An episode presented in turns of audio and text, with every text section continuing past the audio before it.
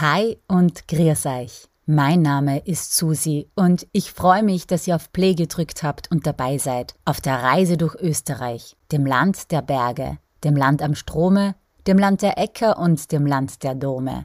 Heute erzähle ich euch mehr über das grüne Herz Österreichs, also über die Steiermark. Es ist schier unmöglich, euch alles über die Steiermark in einer einzigen Podcast-Folge zu erzählen. Allerdings möchte ich euch einen kleinen Einblick über die Besonderheiten wie den Dialekt und kulinarische Spezialitäten geben. Auf meiner Website www.mitsusi.reisen findet ihr zufolge passende Bilder, Tipps und mehr Informationen. Also dann, viel Freude beim Zuhören.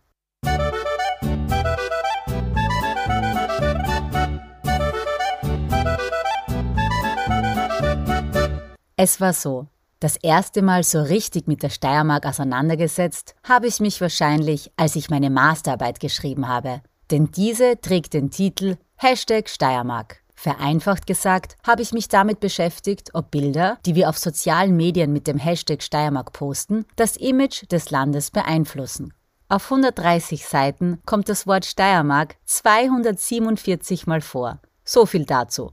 Die Steiermark ist das Bundesland, in dem ich die ersten 18 Jahre meines Lebens verbracht habe, bis ich dann nach Rom und später nach Wien gezogen bin, um dann wieder nach Italien zu ziehen und dann, naja, meine ganzen Wohnorte zähle ich jetzt lieber nicht auf, sonst dauert das noch ein Weilchen. Wahrscheinlich könnte ich auch sagen, dass ich noch nie so lange in einem Ort gelebt habe wie in der Steiermark. Und meistens ist es ja so, dass einem die Dinge, die man jeden Tag sieht, gar nicht so bewusst sind. Was ich damit meine? Also, naja, für mich war das alles immer normal hier. Es war normal, dass knapp 60 Prozent des Landes aus Wald besteht und weitere 25 Prozent sind Wiesen, Weiden oder Obst- und Weingärten. Dass die Steiermark als das grüne Herz Österreichs bezeichnet wird, kommt ja nicht von irgendwo. Es war normal, dass wir am Wochenende in die Therme fahren oder eine Wanderung in den Weinbergen machen können. Bekannt ist die Steiermark nämlich nicht nur für die vielen Grünflächen, sondern auch für die Thermenlandschaft, den Weinanbau und die vielen Burgen. Auf ca. 4500 Hektar wird in der Steiermark Wein angebaut. Das macht 9% der gesamten Weinbaufläche in ganz Österreich aus. Insgesamt hat die Steiermark übrigens eine Größe von 16.440 Quadratkilometer und 1,2 Millionen Einwohnerinnen und Einwohner. Die Hauptstadt ist Graz. Und es ist nun mal so, dass die Steiermark nicht überall gleich ist. Also das heißt, dass die Obersteiermark, also der nördliche Teil des Landes, anders ist als die Südsteiermark. Man könnte hier vielleicht auch sagen, im Norden gibt es Berge und Kühe und im Süden Hügel und Wein. ja gut, das war jetzt sehr vereinfacht dargestellt. Aber wer quer durch die Steiermark fährt, dem wird das sicher auch auffallen. Und weil ich vorhin gemeint habe, die Steiermark ist nicht nur für die grüne, hügelige Landschaft, sondern auch für die Burgen bekannt. Nein, keine Sorge, ich will jetzt nicht alle Burgen beim Namen nennen oder sie beschreiben, aber ich will euch ein paar Ausflugsziele nennen. Die Riegersburg zum Beispiel oder das Schloss Herberstein und die Burg in Kapfenberg. Der Grazer Schlossberg und die Burgruine in Klöch sind auch super. Und dann gibt's da noch einige mehr. Am schönsten finde ich persönlich an diesen Burgen und Schlössern ja den Ausblick, den man von dort oben hat. Aber gut, genug jetzt von Burgen und Ausblicken. Ich würde jetzt lieber etwas über den Dialekt sagen, und das mache ich am besten anhand einiger ausgewählter Wörter. Zur Begrüßung sagt man in der Steiermark Dere. Wenn etwas super ist. Voll gut. Und wenn man beeindruckt ist, dann sagt man. Buhr los. Oder. Alter Fuchs. Mein Lieblingswort aus der Steiermark ist Tischgarieren. Tischgarieren. Was so viel heißen soll wie miteinander reden. Ja, bei uns in der Steiermark, da tischgeriert man. Und hier noch ein vollständiger Satz auf Steirisch. Bist derisch oder willst du einfach nicht zulassen? Das war steirisch für Bist du taub oder willst du einfach nicht zuhören?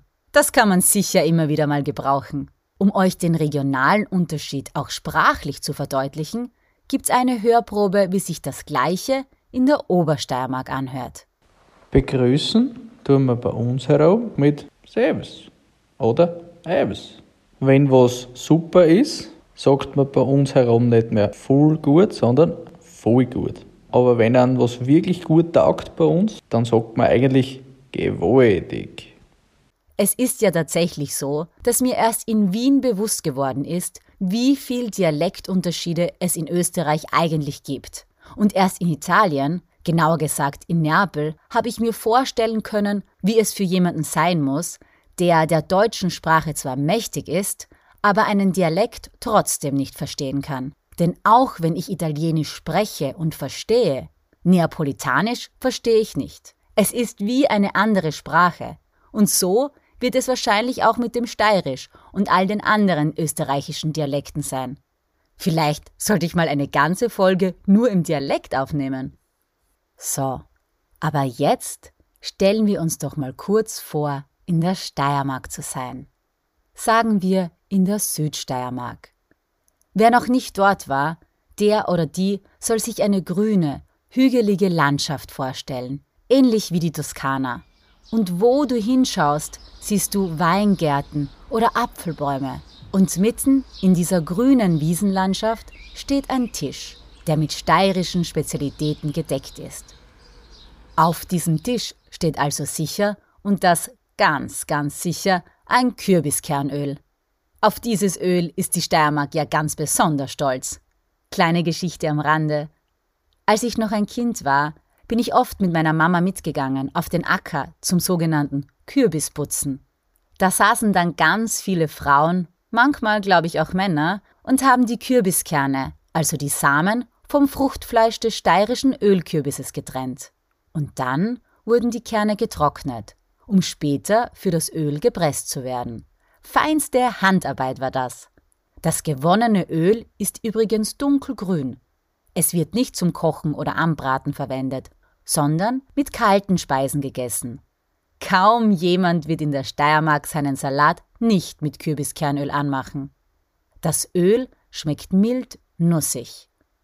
Ich liebe es ja, das Kernöl einfach mit frisch gebackenem Schwarzbrot zu essen, so wie es viele vielleicht mit Weißbrot und Olivenöl machen. Einige geben das Kürbiskernöl sogar über das Vanilleeis. Andere machen daraus Weihnachtskekse. Aber naja, Geschmäcker sind eben verschieden.